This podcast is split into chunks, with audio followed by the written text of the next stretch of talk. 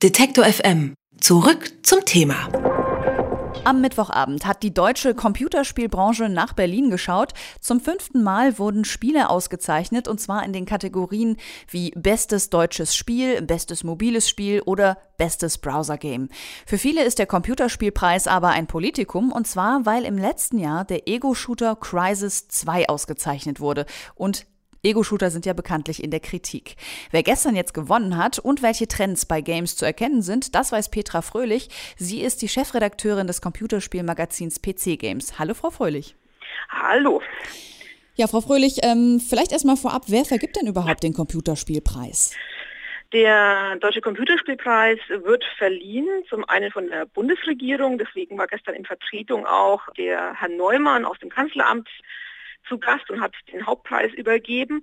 Und zum anderen von mehreren Verbänden, das ist unter anderem der Verband der Computerspieleentwickler und der Computerspiele Publisher in Deutschland, die vergeben das gemeinsam, die stellen auch gemeinsam die Preisgelder, die ja doch in erklecklicher Höhe sind und mit denen dann am Ende des Tages die Spieleentwicklung in Deutschland gefördert werden soll. Das heißt, das Geld fließt dann in die Entwicklung neuer Spiele und in die entsprechenden Studios, die dahinter stehen. Jetzt war die Verleihung äh, am Mittwochabend. Wer darf sich mhm. dann als Gewinner und wer als Verlierer der Preisverleihung bezeichnen?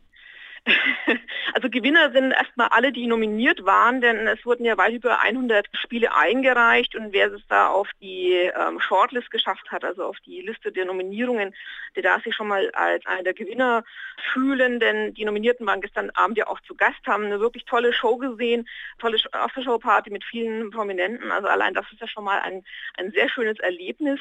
Den Preis für das beste deutsche Computerspiel hat in diesem Jahr Chaos auf Deponia abgeräumt. Das ist ein klassisches Adventure, Comic Adventure von The Delic Entertainment. Die sind in Hamburg zu Hause und waren auch in den vergangenen Jahren schon sehr, sehr erfolgreich bei verschiedenen Preisverleihungen, haben den Deutschen Entwicklerpreis mehrfach gewonnen und äh, waren eigentlich fast jedes Jahr, soweit ich mich erinnere, jetzt auch nominiert für den Deutschen Computerspielpreis. Und die haben gestern Abend tatsächlich überraschend äh, gewonnen, denn es war am Ende des Tages nicht wirklich absehbar, wer von den drei Nominierten in dieser, in dieser wichtigsten Kategorie dann den besten, äh, den, den Hauptpreis abräumt.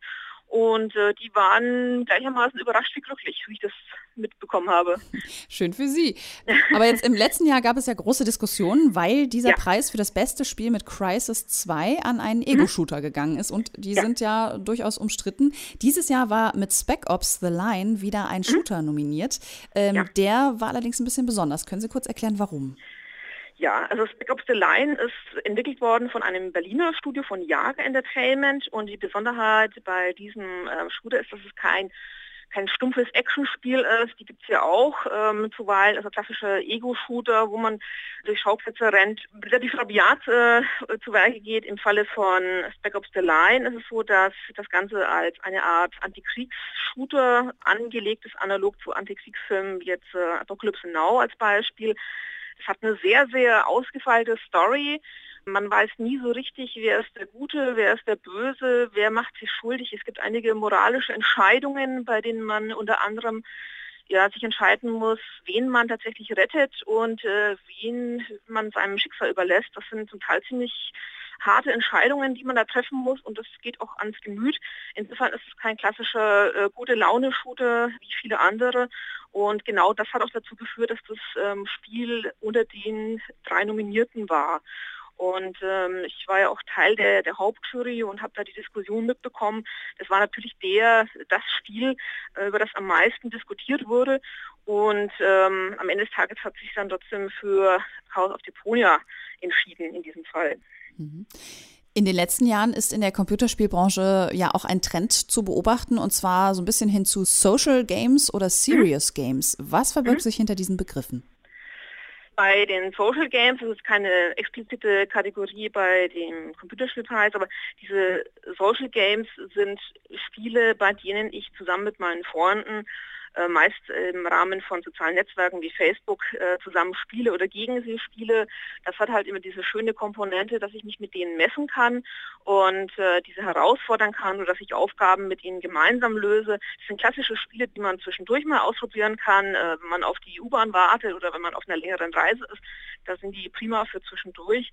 Und diese Social Games haben in den letzten Jahren wirklich einen echten Boom erlebt, weil ich sie eben auf dem iPad spielen kann oder auf dem Smartphone oder eben auf dem. Also die ganze Bandbreite. Deswegen sind die auch extrem, extrem populär. Bei den Serious Games sind Spiele gemeint, die auf spielerische Art und Weise Inhalte vermitteln wollen. Das sind, äh, früher waren es klassische Lernspiele zum, was ich, Englisch-Vokabeln lernen. Das hat sich inzwischen aber deutlich gewandelt. Und in diesem Jahr gab es bei den Einreichungen für Serious Game eine enorme Bandbreite. Das ging los bei dem Sieger auch von gestern Abend, dem, dem Missio Truck, bei dem Truck durch äh, Deutschland fährt und bei Schulstationen macht und die Schüler können dort das Schicksal von Flüchtlingen in Afrika nachempfinden auf spielerische Art und Weise mit ihrem Handy, mit, mit, mit Spielesequenzen und so weiter. Das geht hin bis zu Kunstinstallationen, die auch eingereicht wurden in diesem Jahr. Ganz, ganz verwegene Geschichten dabei. Also eine riesige Bandbreite. Und es ist schön zu sehen, dass das nicht ganz so eng definiert wird. Also dass es nicht nur beim Vokabeltrainer bleibt in der Kategorie. Das klingt aber auch so ein bisschen nach dem Motto äh, pädagogisch wertvoll. Ist das wirklich ein Trend oder ist das nicht auch ein bisschen Stigma? Nein, das ist tatsächlich eher eine, eine Spezialität dieser einen Kategorie, die es eben äh, von Anfang gegeben hat, diese Serious Games.